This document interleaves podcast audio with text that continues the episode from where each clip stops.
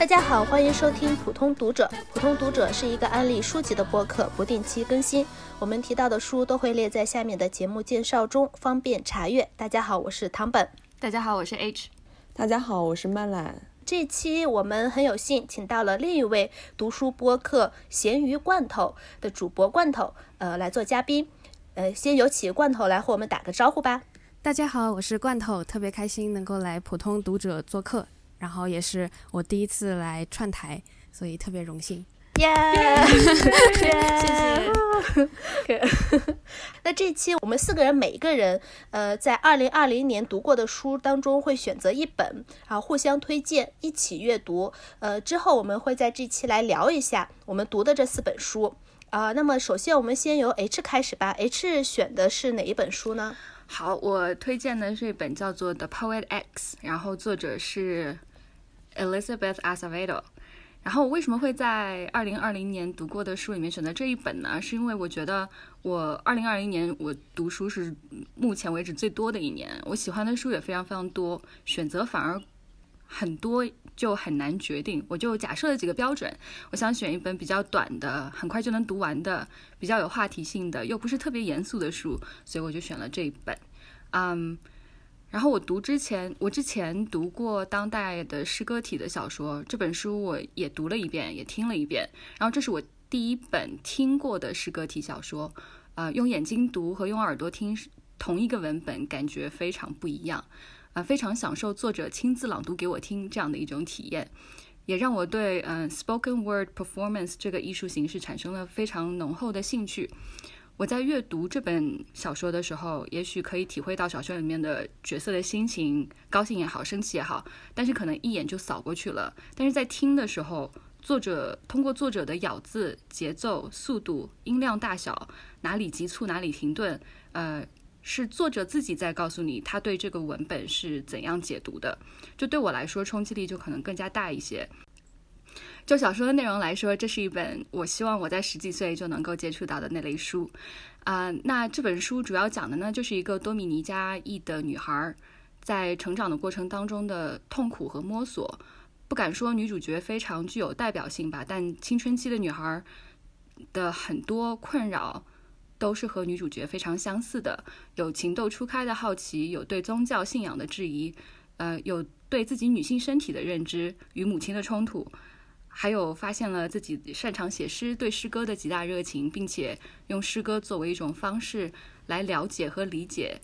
他母亲之间，嗯，或者他和宗教之间和这个世界之间的关系。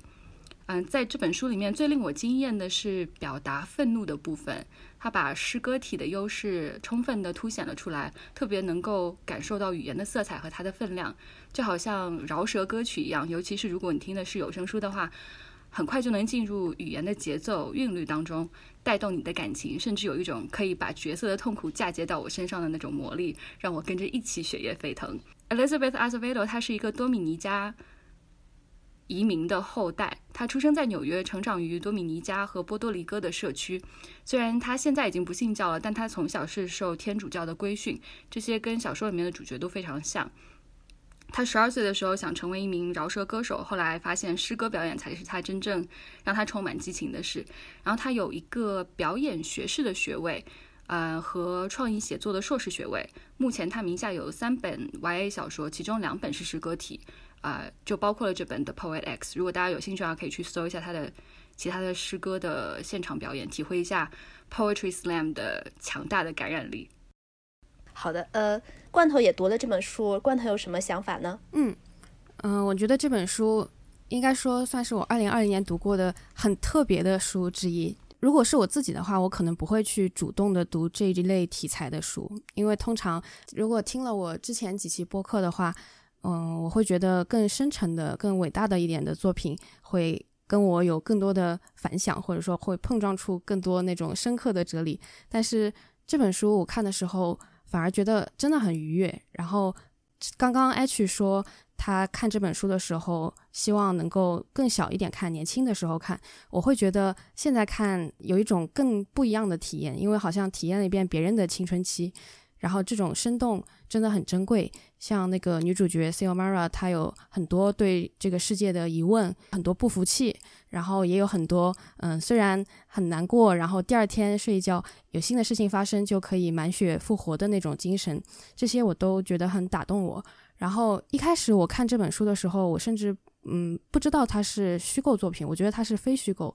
嗯，因为它里面有很多这种性别平权的意识，比如说。在在表达对男性的凝视的时候的那愤怒，就明明是其他的男性在打量这个 Xiomara，但是他的母亲却会跟他说要女孩子要自爱。然后还有就是，比如说他有提到男孩子在滑冰的时候会被认为有点娘，然后包括他的父亲有了孩子之后，邻居都会夸他说他觉得他浪子回头了。是一件很值得称道的事情，但是明明是他的母亲一直在履行这个母亲的母职义务更多一点，但却好像是天经地义的。然后另外就是这个诗歌的题材也很新颖，我是第一次阅读这样子的作品。我记得之前看嗯 Joseph Brozy 他在《悲伤与理智》这本书里面有讲到诗歌是人类语言的最高表现形式，然后他就很惋惜为什么现在读诗的人一直都很少。可我觉得，可能也正是因为诗歌是人类语言最高表现形式，所以大家觉得用它来表达一些日常的事物，好像有点大材小用，有点太可惜。但是我现在读了这本书之后，我觉得用它来表现日常的事物也可以很美好。尤其是，嗯，年轻女孩的声音是特别缺乏的。然后这个作者把饶舌的这种风格和现代诗歌结合在一起，总的来说是一本给我印象很深刻的作品。嗯，好的，呃。曼懒呢？曼懒读了书之后有什么想说的呢？我好像是听了 H 推荐的一本，也是这种诗歌体的 Y 小说《Long Way Down》，然后顾瑞就给我推荐了这本书。我也是听的是有声书，这是我目前看过或者听过所有的 Y 小说中最喜欢的一本了。就我觉得有一部分原因是因为。我自己跟作者讲述的经历上的相似，就是女孩成长的故事。然后另外一部分是因为作者他对一些生活中的细节，他特有的那种敏锐的洞察力和他的语言。比如说他写他父亲，就是他说他父亲不出去工作，整天在家，然后就说我父亲永远都在，但是他永远都是缺席的。以及他，我特别喜欢他写宗教中的那种厌女倾向，就是说，呃，所有的。圣父、圣灵、圣子都是男性，而他作为一个信教的人的榜样，就是一个怀过孕的处女，就是这种细节会让我很打动我。另外一部分就是作者的语言，因为我听的是有声书，它的节奏真的非常非常好。就我如果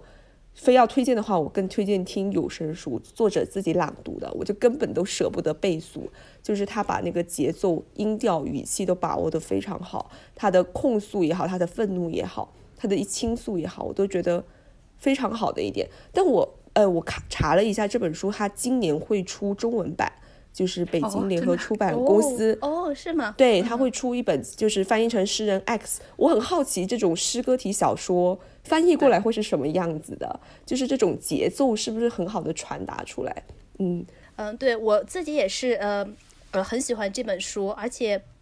它是以一个。呃，讲述一个移民，等于说是第二代，有等于说移民小女孩的一个成长的故事，是以一个诗歌体的形式表现出来的，加上大家所说的语言的节奏也好，呃，然后诗歌题材也好，读起来也是丝毫的不沉重。因为有一些这种呃移民题材，我个人因为不是很喜欢，我其实和那个罐头一样，要我去主动去阅读的话，我可能也不会主动选择这本书。呃，主要呃我的原因是因为我不是很喜欢去阅读那种移民题材的故事。尤其是移民题材加上成长，就是这这两个主题的故事，我觉得和我自己的一些成长背景可能非常的类似，然后我自己反而不会去读这种，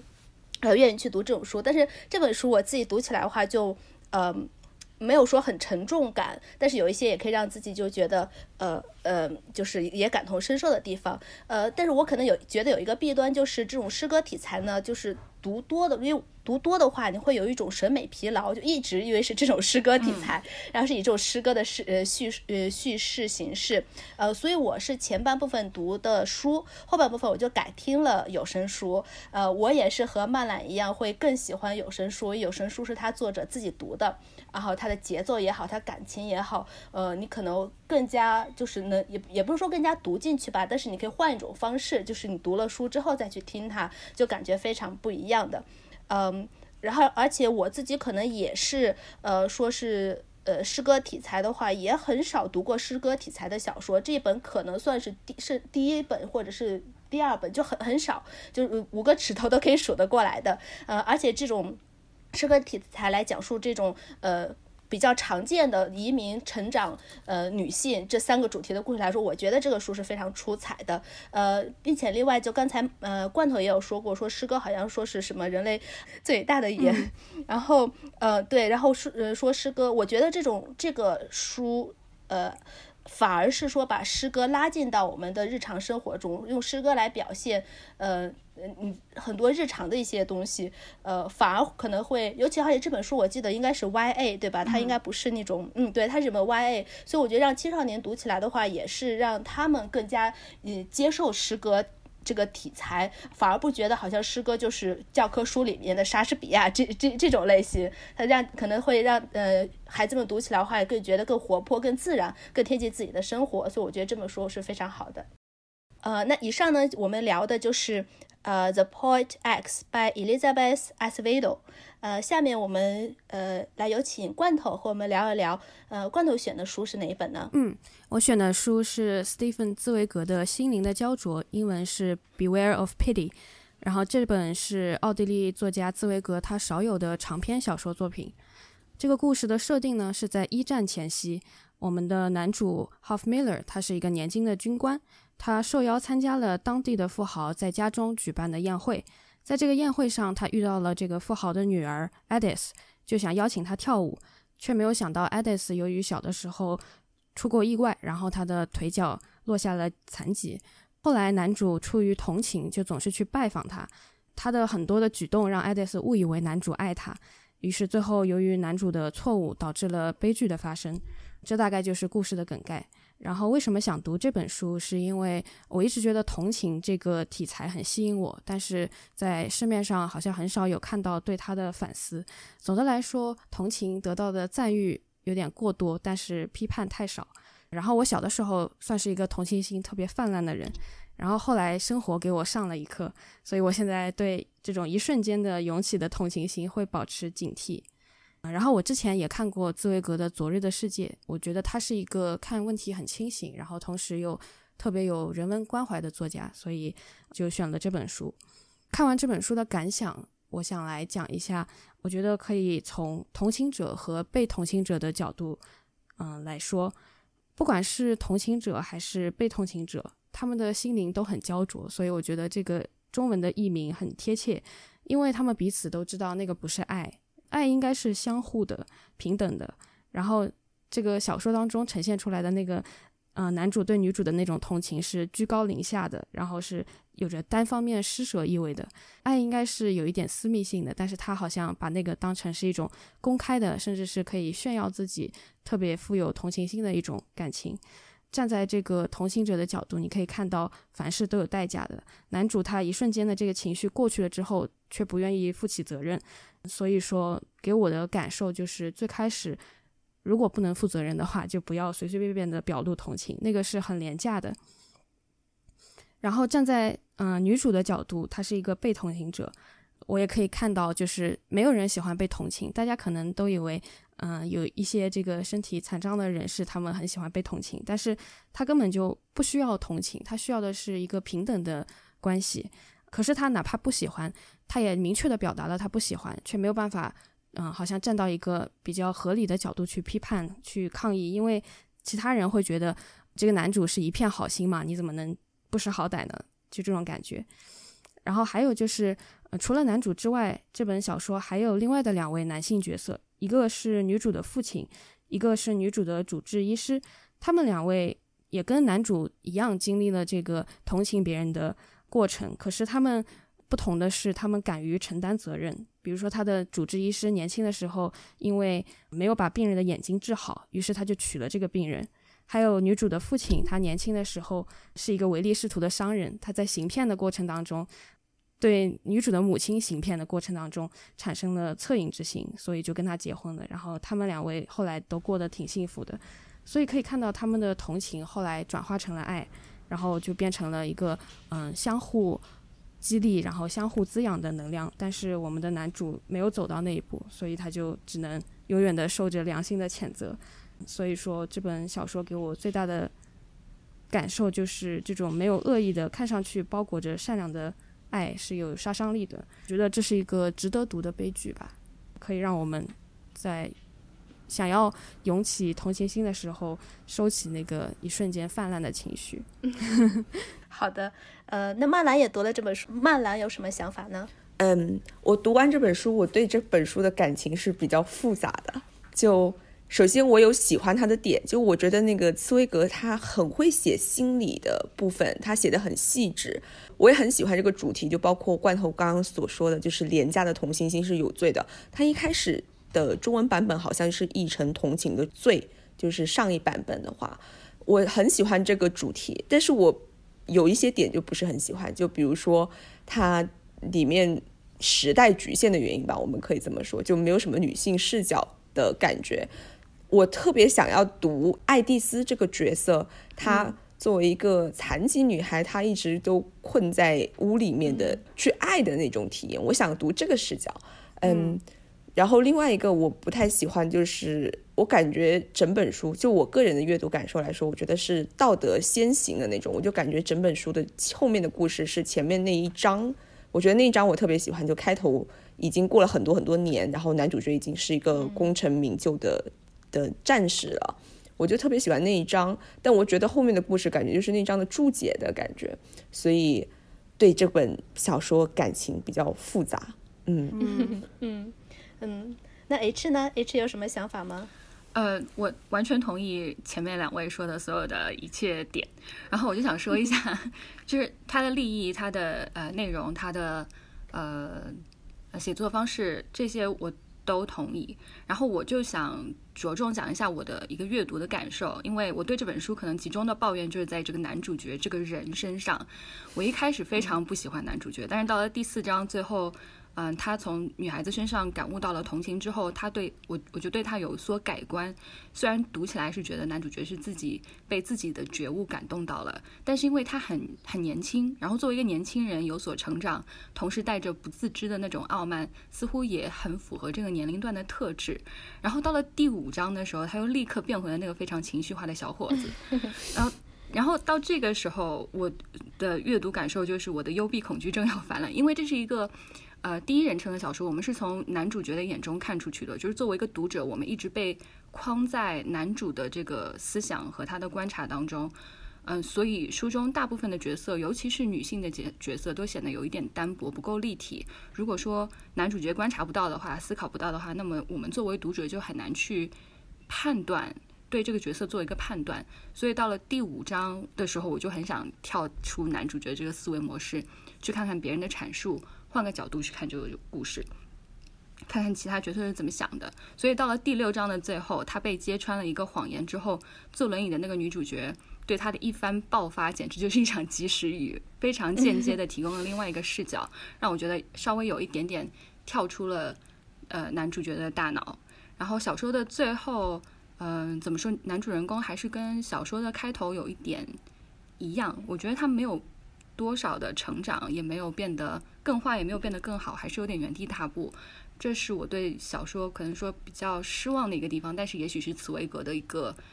他想要做的一个 point。我另外一个感受就是，我去看过一次沉浸式的那种表演，就是你可以挑一个演员跟着他走，演员跑你也跟着跑，你可以专门看一个演员的故事线，也可以中途换一个角色去跟。作为观众，你可以自由的自由的游走。你可以看故事，也嗯你或者看光看道具也可以。然后这里，我觉得就是这就是我对这部小说阅读体验，就是我觉得像在看一场沉浸式的表演一样，我非常亲密的、非常近距离的知道了这个角色的一举一动，他心里面的所有的活动。嗯，我可能这是唯一一本我读过的小说里面这么赤裸裸的、丝毫不加掩饰的向读者展示内心独白的书。我觉得这一点，我觉得是非常难得，我是非常喜欢的。嗯，虽然是一个我不太喜欢的男主角，但故事的情节还是吊到了我的胃口。人物的背景是怎样的，饱受争议，或者是这，呃，他的呃 origin story 是怎么样的，就支持我读下去，看故事怎么样的发展。不可否认，茨威格非常非常会写人物心理，以至于塑造了一个让我深恶痛绝的男主人公。但是，嗯，就总的这部小说来说，我觉得，嗯，就沉浸式的那种阅读体验，我还是非常喜欢的。嗯，刚刚 H 说的这个就是男主让他深恶痛绝，我甚至觉得这个是茨威格刻意的。我是，嗯，我我在读的时候是站在有一点像局外人呐，或者是旁观者的角度观察这个男主，因为大部分都是男主的内心描写，就像 H 刚刚说的。然后我觉得这个作者是刻意的让大家对男主，嗯，很深恶痛绝。然后他自己本人对男主从头到尾也都是很嘲讽的。我感觉他就已经看穿了男主的这个。呃，人设他是一个没有内核支撑的人啊，包括他的嗯设定是军人的形象。然后，茨威格他自己本身是一个和平主义者嘛，也是一个世界主义者，他很讨厌那种 nationalism，所以说他很多的行为嗯都是在服从命令。这个男主他从来没有一次是。呃，出于自己的那种内心想要的坚定的意志来行动，然后所以他遇到真正的事情又没有人给他指令的时候，他就是逃避。然后这个小说当中描写了他三次在女主表达自己感情的时候三次逃避，嗯，然后但是与此同时呢，他透过女主的这个眼光看自己，嗯，虽然这个书中没有太多的给嗯爱丽丝的这个描写，但是你可以透过。男主的这个眼光看女主，看他的眼光，你就可以看到，从女主的视角来看，他好像看到了一个呃理想化的男主。他这个理想化的男主，他是特别勇敢的，是独一无二的，然后是嗯不计较他的这个嗯身体不便的。但是这个跟男主他自己本身的所处的现实是完全撕裂的。嗯，然后包括茨维格在书中也有提到，他说战争就是会催化人的懦弱。嗯，如果说跳出这男女主两者的视角的话，可能他更想表达的还有一个主题是，这个不单单是他们两个人的悲剧，也有整个社会的责任。如果不是因为要打仗的话，他就不可能跟女主相遇，也不会就这么无所事事，没有成长。然后，如果当时整个社会对残障人士能够有多一点尊重的话，男主就不会觉得跟女主来往是一件。嗯，羞耻的事情，包括军队里那种强化强化父权的风气，也是让他觉得一旦被战友们知道了他在跟女主来往，就会特别无地自容。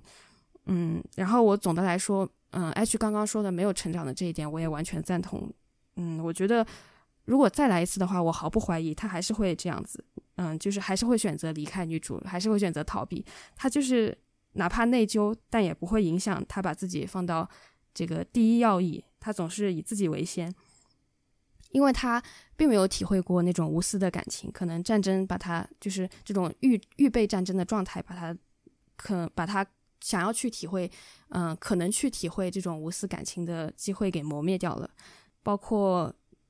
他在书中，我觉得最经典的一句话就是他区分了两种感情，一种是这种嗯一瞬间的同情心，然后那个不是一个正常的状态。他完全是出于自私的目的，就是一种炫耀，说你看我都有同情心。茨威格把它称作是一种让自己置身事外，不要为了呃当事人而感到愧疚的情绪。然后他认为真正的同情应该是要坚定的带人逃离苦难，就像那个医生和这个女主的父亲一样。不达到这个目的，绝对不会放弃。那这样子的话，那个同情就会慢慢的转化成爱。然后，所以我觉得我一直是站在批判男主的视角看这本书，就没有感受到太多的违和。不过刚才曼兰说的那个，就是缺乏女性视角这一点，确实我们没有怎么看到爱丽丝她自己的内心的心理状态。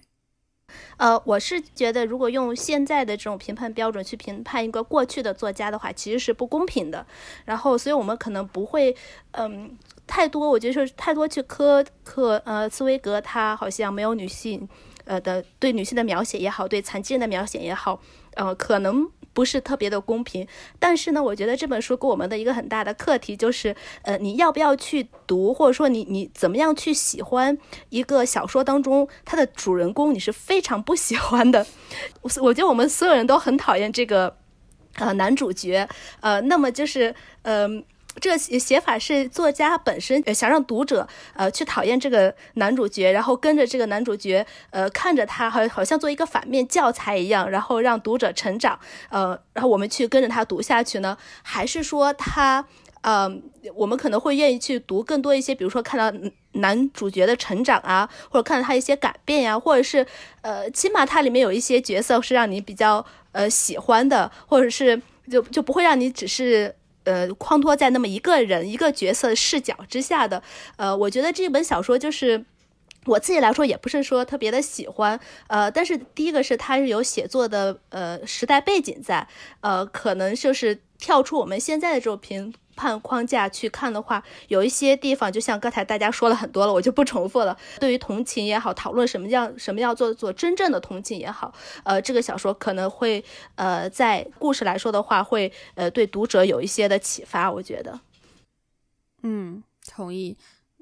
刚刚那个唐本说，就是有两种。角色一种是让人跟着他慢慢成长的，还有一种就是男主这种人见人厌的，包括作者本人也不喜欢的。我觉得反面教材，对反面教材，我觉得他就是一个很标准的反面教材。我嗯，我觉得他最可恨的一点就是他把女主当成是一个被动的工具人，然后他就觉得因为对方处于不幸当中，所以说他就应该被区别对待，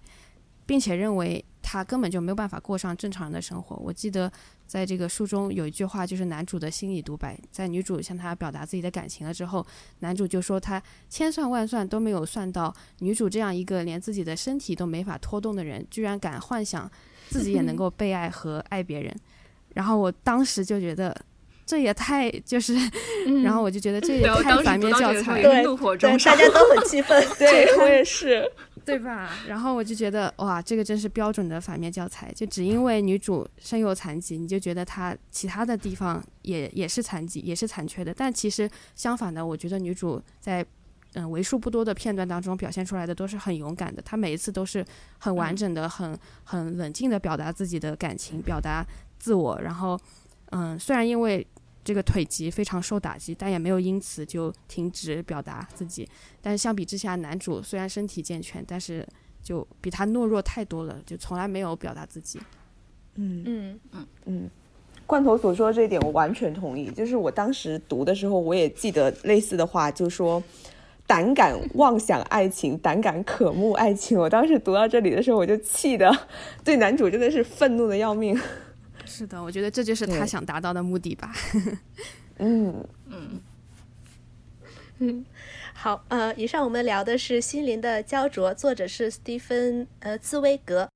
接下来曼朗和我们聊一聊，你选的是哪本书呢？呃，我选的这本书是叫《The Bus Log》，作者是 Evie Wild。呃，我为什么选这本书？首先是因为它是一个我很喜欢的读书博主 Jane Campbell 的推荐，他在二零二零年最爱书中盘点又提到了这一本。我当时是抱着很大的期待去读这本书的，因为他说这本书是混合了 Sarah Waters 加 Alice Smith 加 Fleabag 这三者的混合。呃，第二是因为这次我们录的所有人都是女性嘛，我就想选一本跟女性相关的作品。The Bustle 这本书其实是。捕捉了我一个二零二零年很重要的阅读主题，就是女性。但是我必须承认说，阅读这本书我不是很享受、很流畅的这么一个体验。我也没有很喜欢这本书，或者说我没有期待中那么喜欢它，所以我给它的分不高。但是很奇怪的是，我读完很长一段时间都会不停的想到这本书。嗯。我来介绍一下小说吧。小说是作者是英国小说家 E.B. Wild，然后这本书是二零二零年出版的，也是我读的他的第一本小说。这个书名巴斯罗是苏格兰的一个小岛屿，它是一本哥特小说，由三条主线组成。第一条是生活在现代的 Vivian，然后一条是他的外婆，就是二战时期的家庭主妇 Luce，然后以及生活在年代不详的很久远的 Sarah。她因为被村里人视作女巫而被驱逐。然后这些角色都是在巴斯罗这个地方生活过的。然后小说其实还有第四个维度，就除了这三条线之外，小说还嵌入了一些年代不详、不知名的女性的故事，她们或是被追捕，或是被囚禁，或是被杀害。其实讲到这里就可以看得出，这小说的结构非常复杂。就是我不喜欢这个小说的一点，就太过断裂了。就阅读体验上来说，叙事维度太多了，三条线的比重也不平衡，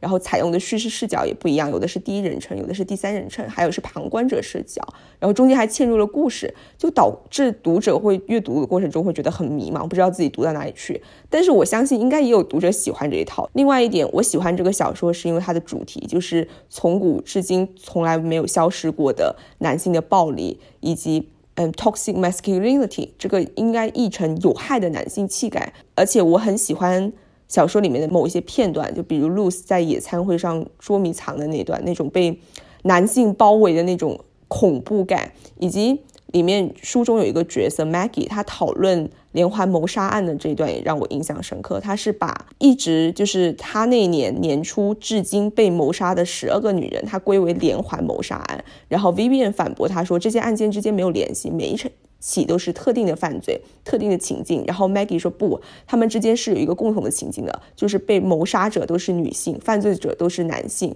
这些女性跟你、跟我、跟你的母亲都没有区别，我们就是因为单单因为性别、因为身为女性而被放在了这种这种危险的情境之中。这就让我想起最近国内讨论度很高的一首歌，就是谭维维的《小娟化名》，它讲的也是这种。无差别谋杀女性的现象。然后我读这本书的时期，刚好国内每天的新闻都会有女性被谋杀，以及数不清的性别暴力事件。就不管是丈夫也好，前夫也好，男朋友也好，或者就是陌生人、快递员，这些案件都有一个共同的情境，就是受害者是女性，犯罪者是男性。然后这种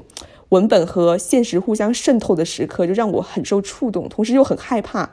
这就是为什么我觉得我没有很喜欢这本书，但是会不停的想到它的原因。嗯，呃，那罐头读了这本书后有什么想说的呢？嗯，曼兰刚刚说的好多点我都也也有记录下来。嗯，就比如说你说 Maggie 她随身会记录下所有女性被男性杀害的这个案件，然后她说如果历史上所有被男人杀害的女性都同时出现在我们面前，都同时躺在我们面前，你会是什么感觉？那一瞬间还挺震撼我的。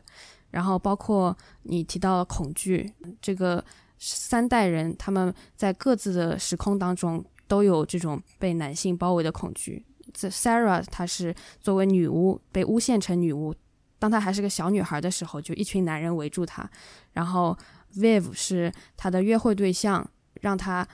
不要不要对自己动手动脚，但是他的约会对象不听，然后还给他发短信说：“我知道你住在哪里，不要不理我。”然后还有就是 Ruth 和 Peter 吵架的时候，嗯，Peter 对他动手家暴，甚至婚内强奸，这种就是暴力的片段都一直充斥在整本书里面。然后也是因为这样，我看的也很缓慢，因为我觉得我要缓一缓才能够看下去。然后我其实一开始有一点点不理解，为什么他要把就是很多这种生活的琐碎。穿插在这个小说里面，其实他可以把最高光的，然后最冲突激烈的情节，嗯，先放在前面，这样可能会比较，嗯，容易读下去。但是我后来慢慢的就有一点想明白了，他可能是觉得，就是这种男人对女人的暴力，只有穿插在生活的琐碎当中，才能够变得可以让人忍受。就好像这些遭受暴力的女人，她之所以没有离开，是因为她还有很多生活的琐碎要去想。然后包括这个 toxic masculinity 也是从那个小孩的视角，那个 Christopher，嗯，是个小男孩，然后他自己也是个男孩，但是他被打了，他不会告诉他的父亲，因为他的父亲对他毫不关心，还跟他说，就是，嗯，男孩子就一定要 tough up，就一定要强硬一点，不可以软弱，这就是 toxic masculinity，就是不只是女性在受害，就所有的人，所有的弱势群体都在受害，包括男性自己。嗯，你也可以看到，就是这个这个这种嗯有害的观念在他们身上是有多大的印记。嗯，然后还有一个比较打动我的瞬间，就是 Vivian 和 Catherine 他们在车上，然后看到那个 Catherine 她的丈夫要冲向自己，可能就要马上要施加暴力了，但是他们就待在那里没有动，给我的冲击就挺大的。你可以理解成是这个女人的丈夫要对她动手，也可以把它上升到。整个社会就是在这个漫长的历史当中，三代人我们都是看着这个暴力冲向女性、冲向孩子、冲向弱势群体，但是都没有能够阻止，就眼睁睁的看着他。然后刚刚说，就国内有很多嗯类似的新闻，我就想说，这种新闻其实看的还少吗？我们看的已经太多了吧？也这有可能是为什么说，就是看完这本小说之后，还会不停的想到，因为这种事情就是不断的发生在我们的身边。就我今天早上打开那个新闻界面的时候，还看到有一个呃湖北黄石的女子，因为长期被家暴提出离婚，在离婚冷静期内被砍死。我觉得这个事件最心痛的是，她提前半年就已经写好了遗嘱，就是她已经知道这个事情是很有可能会发生的了，但是没有人来救她，她自己也没有办法自救。所以我在很长的一段时间内，我非常抗拒看这种家暴题材，因为它让我。对自己的无能感到非常的愤怒。我相信这个作者在写这些家暴情节的时候，他自己也很受折磨，这绝对不是一个愉快的体验。但他还是要写，然后我们还是要读。那这是为什么呢？我想，一定是因为有非做不可的这个理由吧。说的好棒啊！对呀，嗯，我完全同意罐头刚刚所说的一切。那 H 读了之后有什么想法呢？我我完全完完全全同意啊，以上两位说的所有的观点，就没有任何新的我可以可以加上去了。就还是我讲一下我的阅读感受吧。就是我的体验上面来讲，我觉得它理论上面是一个很好的结构，就是同一幢房子，然后三代女性的故事，而且三个主要的故事分开来看，我每一个故事都非常非常的喜欢。但是串在一起，它是它写作的这个顺序就是一二三一二三一二三这样轮流的写，尤其是每一章它的篇幅都不是很长。所以说，这样就对我的阅读感受来说，就有一点太跳跃了。就你刚刚进入这个年代的感觉，这一章就结束了，然后到下一章你要把情景自己替换一下，换到另外一个年代，这样就有一点连贯性不够不够好。那这三个故事呢，作为女性的命运，男性是如何影响甚至主宰了女性的命运，是非常让人唏嘘的。就是以上刚才两位所说的那一切，但是我们也可以看到，就是从一七零零年。女性一点主宰自己的命运的能力都没有，被宣布你是女巫，就等于是被宣判了死刑了，需要男性的营救。然后到了二战之后，叛逆一点、勇敢一点的女性，有一点家底的女性，你还能很艰难的脱离男性的支配，但是代价是非常巨大的。然后一直到现在当代，虽然还是有很多限制，但是女性已经是史无前例的有了一些自由和权利了。这个年代上面来讲，我觉得你可以看到进步，也就给我们带来了一丁点的那那种希望吧。希望是可以随着时间的推进，随着大家意识的提高，可以女性的处境会越来越好。女性的处境越来越好，其实同步也是推进了男性的处境。就像刚才罐头所说的，不光女性是作为一个呃受害者，其实男性嗯被迫要。变得非常强硬，一定要非常有男子气概，其实也是一个潜在的受害群体。然后我再想讲一下作者的语言，嗯，他的语言我非常喜欢，就是他非常有文学性，觉得有一些话就是没有明说，藏在字里行间里面，让让读者自己去进行脑补。还有他的语言营造的氛围也有一点点哥特感。当代的那两个女性的条线，它亮点就非常多，我高光了好几个地方，比如说有一段提到说。嗯，蜘蛛从我的耳朵里面爬进去，然后在我的眼睛后面织网，这就是一个让人有点有点发毛，但又非常鬼灵精怪的那种画面，我非常喜欢。还有就是在 Maggie 对呃男权社会呃不满的那种大段大段的责骂，还有对男性自恋的那种吐槽，都非常的一针见血。就是我觉得这是在整本书里面读了那么多女性受迫害的这一些事例了之后，感觉到非常的压抑。但是，一到 Maggie 这边，她。替你全部都吐槽吐完了，就有一种释放感，非常过瘾。就整体来说，我跟曼兰一样，就是没有像我想象当中那么喜欢这本书，但是有好多章节、好多段落都非常精彩，再加上它的嗯整个主旨，我觉得还是非常值得读的一本书。嗯嗯，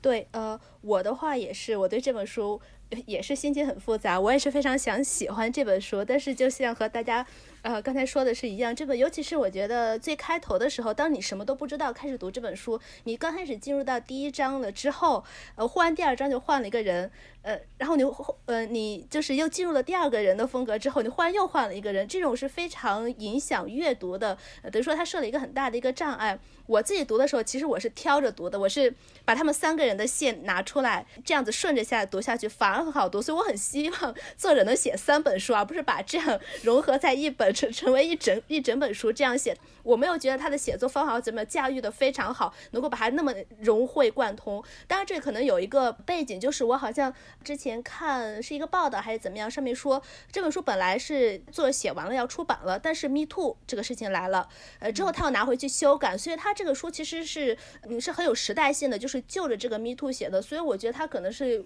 改了变了很多，所以在结构上面没有那么说的连贯性，呃，然后呃剩下的呃什么对于女性的暴力啊也好，这些我觉得都是呃和大家说的是一样，但是刚才大家在说是呃这种。男权社会对男性也是一种受害，然后同时对女性的女性的迫害，我就想到另外一本也是今年出了中文版，就是《Cersei》，中文应该叫《克尔克》，作者是马德琳·米勒。这本书它也是一个男性社会对于女性的一个欺压，而且是一种从上到下，就除了这种性别的欺压外，还有权力的欺压。然后这个权力呢也会欺压到他。底层的男性本身，呃，但是它呢是一个架构在一个希腊神话下的一个改写，这样一个故事。这两本书我觉得有点类似，呃，写法是完全不一样，但它它所传递的东西都有点类似。它同样有一个弊病，就是可能会有主题先行的毛病。呃，如果你要想读这本书的话，要有一个前提，就是就不要抱太大的希望去读它的话，就不要觉得它非常非常好去读它的话。但是你比较想读一些这种呃关于 Me Too 也好，关于这种嗯对于女性的暴力也好的话，呃。这本书的《Bus Rock》也好，然后刚才说的科尔克也好，我觉得都是比较好的一个例子。以上我们聊的就是《The Bus Rock》by E.V. Wild。我最后呢是我选的书，呃，我选的书书名叫做《The Bear》，呃，作者是 Andrew Krivak。呃，《The Bear》它是一本科幻小说。呃，这本科幻小说描写了最后的人类走向灭亡的故事。呃，听起来好，这个设定好像非常的硬核科幻，但是实际上呢，这个故事却是一个非常童话一样的，呃，语言也非常优美，故事也非常忧伤的那么一个小说。这个故事设定在一个后末世时期，呃，几乎所有的人类都灭亡了，人类的文明也消失了。书中没有直接的描写人类文明是怎么样消失的，但是从一些细枝末节中，我们可以看出，呃，是环境。遭到破坏，水平面上升所导致的。呃，故事也有暗示，这是人类的自取灭亡。呃，小说呢就开始于这个末世之后，好多好多代，人类只剩下了父女两个人的时候。呃，父女两个人呢，他们是生活在山上，靠打猎为生。父亲教给女儿打猎的技能，嗯，和一代一代口传下来的仅存的人类文明。当女儿长到十几岁的时候，呃，他们。呃，生活中用的盐，嗯，吃完了，父女两两个人就要翻山越岭到海边去制作盐巴，然后再背回来到家中使用。呃，但是在这次旅行中，父亲不幸身亡，人类就只剩下了小女孩这一个人。当他在悲痛中踏上回家的路的时候，此时出现了一只大熊。嗯，这个熊呢就带领着女儿回家，陪伴着这个女孩，呃，和女孩一一起生存在山上，呃，一直到最后，女孩呢用尽了一生去学会聆听动物的语言，自然界的语言，呃，然后最后一个人类就这样灭亡了。虽然《The Bear》它是一个科幻小说的设定，但是这个故事呢，它是一关于爱、关于失去的故事，关于回忆与纪念的故事，也是关于人类与自然的故事。而且，虽然人类面面临灭绝，但是小说却充满了希望。这个希望是到了最后的最后，人类终于学会了倾听自然，学会了和自然共处，或者这是人类一开始就掌握的技能。但是到了最后的最后，人类终于想起了这个技能。所以可以说，人类的灭绝是结束，也可能是一种新的开始吧。并且随着环境和生态遭到了破坏，这个最后的人类的故事，或许是我们的未来。但是也可也是很多野生动物的过去和现在，呃，那些已经灭绝的野生动物，那些濒临灭种的动物，如果它是他们这个族群最后一一只的话，他们会度过怎样寂寞的一生呢？他们又将如何背负着一个种族的故事和历史，背负着自然的故事和时光走向死亡呢？呃，我选我之所以选择这本书呢，是因为这本书是我二零二零年最喜欢的小说之一。虽然它没有在我的 top ten 之内，但它还是依然是我非常喜欢的呃一本小说。我非常喜欢作者的语言，他的语言非常的优美，呃，也而且也非常喜欢这个故事的设定。这个设定不是说是非常以人类中心的一个故事，虽然人类呃是在这呃这个物种是在生死存亡的关键时刻，但是没有什么超级英雄出来，没有说。什么人类的最后最后被拯救了？但或者说，呃，拯救是从另一个意义上的。当人类在最后的最后终于学会和自然相处，即使人类灭亡了，或者也是一种被拯救吧。这个故事我大概是看网上还是哪一个报道，作者自己说他是呃他的灵感是起源于他给他自己孩子讲睡前故事的时候，就有这么一个熊和女孩子的故事，然后他把这个故事就写成了这这样的一个小说，而且很有趣的，或者是很巧合的是，这本书是去年二月份出版的，呃，我二月份大概读了。之后三月份的时候呢，新冠 就开始了，新冠就成为一个全球性的流行疾病，并且大多数的城市开始封锁，然后新冠开始流行，一直到现在。我觉得在新冠的这个这种全球疾病下，再来读这本书，读到所谓的人类灭绝最后一个人类这种故事的话，可能感觉是不一样的。呃，所以我就想把这本书推荐给大家，听听大家是怎么想的。啊，那就先慢了。呃，读了这本书有什么想法呢？呃，首先我要说我很喜欢这个故事，就我读完非常喜欢。嗯，我自己本人就是一个世界末日爱好者，然后 我听完这个故事的设定，我马上就想到了，就是世界末日中一对妇女的旅程，我马上就想到了美国小说家那个麦卡辛的《鹿》的那本小说，他那个小说也是世界末日的一对父子的旅程，但是阅读感受完全不同。就这本小说给人。的感觉是非常温暖的，特别是结尾是非常希有希望的。就算人类灭绝，那又怎么样的那种感觉？呃，我特别喜欢一点就是唐本刚刚所说的就是他没有以人类为中心的那种写法。就算人类灭亡了，也并非真正意义上的世界末日。就万物仍然在不断的生长、变化、更替。我觉得作者是在一个反。乌托邦的末日的设定下，讲了一个非常乌托邦一样的故事。就结尾，人类真正学会去倾听，而不是把自己当凌驾于万物之上的万物之首的那种感觉。呃，另外一个就是，我也非常喜欢这个小说的语言，我可以感受到作者非常用心的去雕琢了他的语言。整本书给人的感觉是非常适合冬天读了，因为它很大一部分的。故事都是设定在冬天这个情景之下，而且整本小说的氛围给人感觉非常的静谧。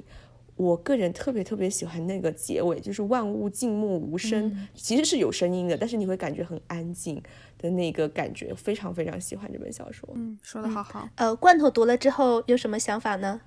嗯，我特别同意刚才两位说的，就是不是人类中心的这个思想。我觉得我我一直都。特别讨厌那种人类是所有生物当中最聪明的，只有人类可以可以怎怎么怎么样这种说法，我觉得我已经太审美疲劳了。然后现在终于遇到了这样一本，除了人类之外，也给很多其他动物的视角。尤其是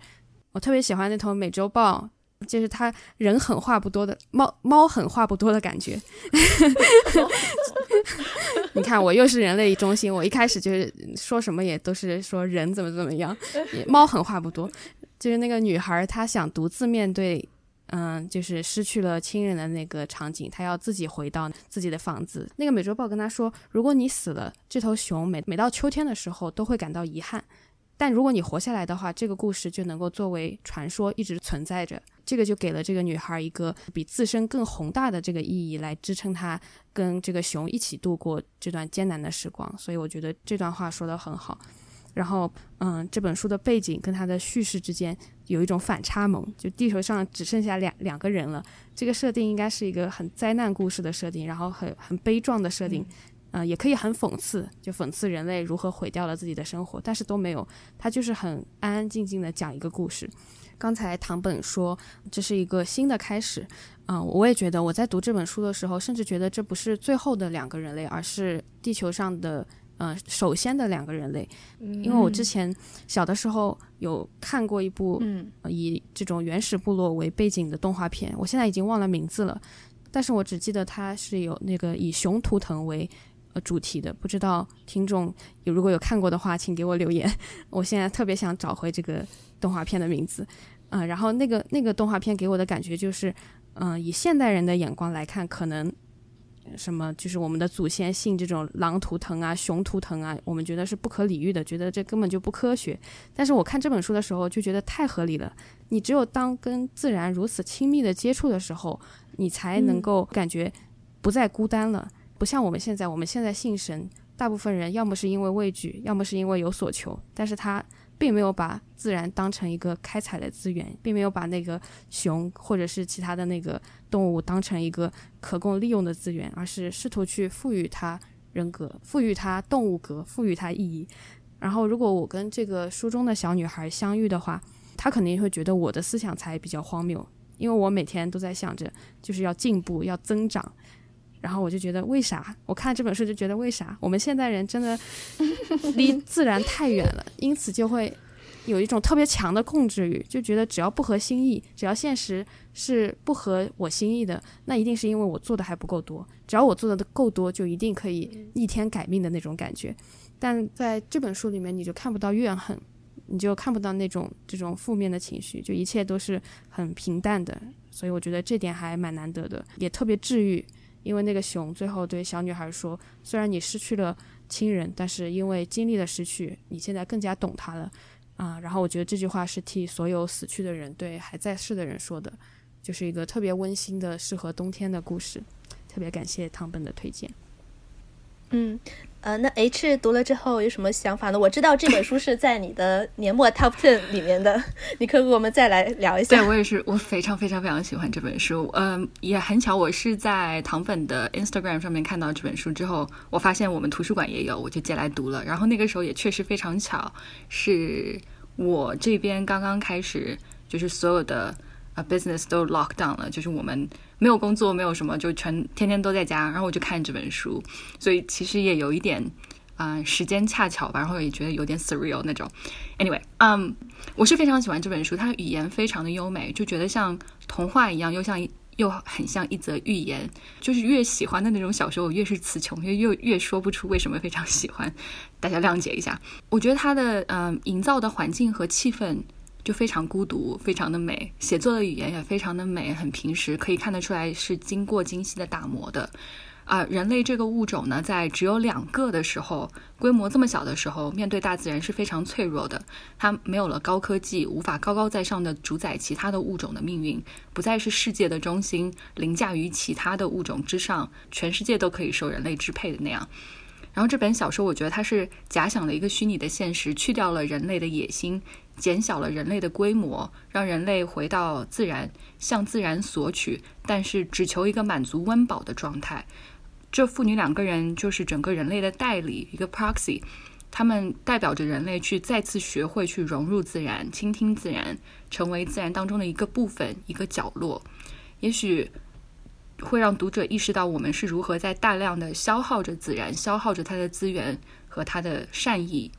从小说的另外一个层面来说，我觉得即使是后末世的这样一个情况，哪怕是只剩下了最后的两个人，人类的情感和需求还是在那里。他需要想办法去满足自己基本的生存，而且还要去面对失去亲人的痛苦，还有长大的过程。你的人生依然是一段旅途，作为一个人，该经历的还是会经历。当然。所以结束也是不可避免的。在最后的最后，熊的后代把女主人公埋葬了，他把最后一个人类埋葬了，身体埋进了大地，化作春泥更护花，就变成了地球的养料。没有那种惊天动地的大动作。我觉得到这本书到了最后，也没有让你觉得需要去可惜人类的文明无法继续下去了这样的一个事实。全篇小说的最后一句话，它也暗示了一个循环。最后，作者给了读者一个希望，嗯，这不是一个世界的终点，世界还将继续。我觉得，相比于其他的科幻小说来说，每次讲到人类即将灭绝的时候，脑海中浮现的就是人类在恳求，一定要留下一些什么来证明我们曾经存在过，我们曾经是伟大的文明，一定要留下一些什么来证明我们有多伟大，有多么的聪明。嗯，我们是多么的独一无二。相比这一些结尾来说，我更喜欢这本书里面最后的这种非常平静的状态。我们眼睁睁的看着最后一个人死去，人类这样灭绝了，没有人类的地球，它还是它还是会一样的运转，四季还是一样的转变，万物还是一样的生长，春天该来的还是会来，秋天叶子该枯萎的还是会枯萎。就是我觉得这样一种，哪怕是末世，它依然是日子一天一天这样过去，世界依然是在日常的运转。我觉得这才是一种就是去人类中心化的一种美。嗯，最后讲一个那个 fun fact，就前面之前呃曼兰讲说想到 Cormac McCarthy 的那个 The Road，我我也想到了这个，而且很有趣的是，作者就这本书的作者，他在自己的网站上面讲到说，这本书他创作的时候，他是有一天晚上看着他们家在新泽西那边附近，然后他看着这个风景，就想就在想象，当人类全部都消失了之后，这个地球这片土地会是怎么样的一个情况，所以就有了这本书。我就想起了那个 Cormac McCarthy 他。他说，他也是有一天望着窗外，想着他儿子的未来，以及他儿子的儿子的未来。呃，我们这个世界会变成怎么样的一个样子？于是就有了《The Road》这本书，就是两个人都是在畅想，都是在畅想，嗯，他们自己的后代将会生活在一个怎么样的环境里面。但是两个人畅想的这个结果，应该说是天壤之别，非常非常非常的不一样。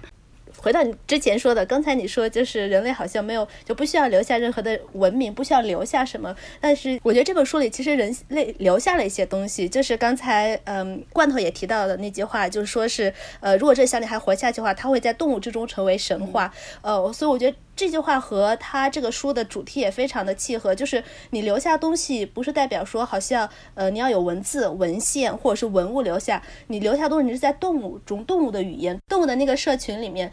给他们留下了很多的信息，一些 information，给他们留下一些知识，成为他们的一些传说。你可能是真正的真正，呃，人类和自然融为了，或人类又回到了自然。人类可能一开始你从猿猴猴子变过来的，从自然走出来的，等到最后你又回去到了自然。我觉得是一个非常美的一个呃结局。呃，就是这本书里面，因因为有呃，就从他的写作方法也好，他的语言也好，和里面就是人和动物之间，他会有对话嘛，也会说话，让我想到了那本曼兰也读呃也读了的 Joseph Joseph Borden Win Jack。虽然呃这本 Win Jack 那本书写的，我们之前播客里面也有提到过，他写的其实是一个真实的一个加拿大的历史故事，一个原住民的孩子，然后他从寄宿学校走出去，然后最后在冰天雪地里冻死的这么一个真实的故事。啊，其中里面也就有写到他呃。这个温 Jack 这个小小男孩，他在逃走的时候，在路途中和一些动物们之间的互动。所以我刚开始读这本呃 The Bear 的时候，因为我没有查这个作者的信息或者怎么样，我一度怀疑会不会是那种原住民作家，或者他有吸收一些那种原住民的一些北美原住民的一些的一些想法写成的这个故事。但其实好像他没有，我只是觉得这两本书从。意境方面，就是文笔和他那个故事的基调上面来说，非常的相相近。如果你喜欢的贝尔的话，非常推荐这本《温宅》，《温宅》也非常非常的短，然后非常推荐这本书。以上我们聊的是《The Bear》by Andrew Krivak。